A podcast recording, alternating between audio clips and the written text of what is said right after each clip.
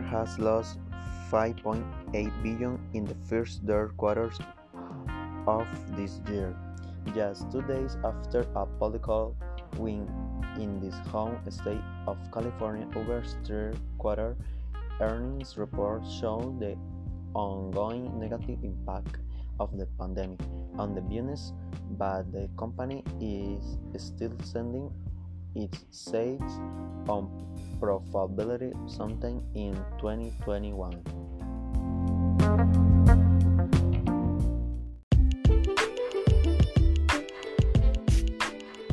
Airline that went bust due to COVID makes a comeback.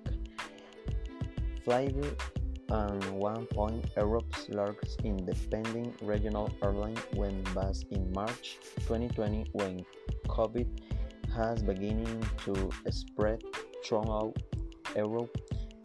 But seven months later, as the pandemic continues with no end in sight, the airline has been bought.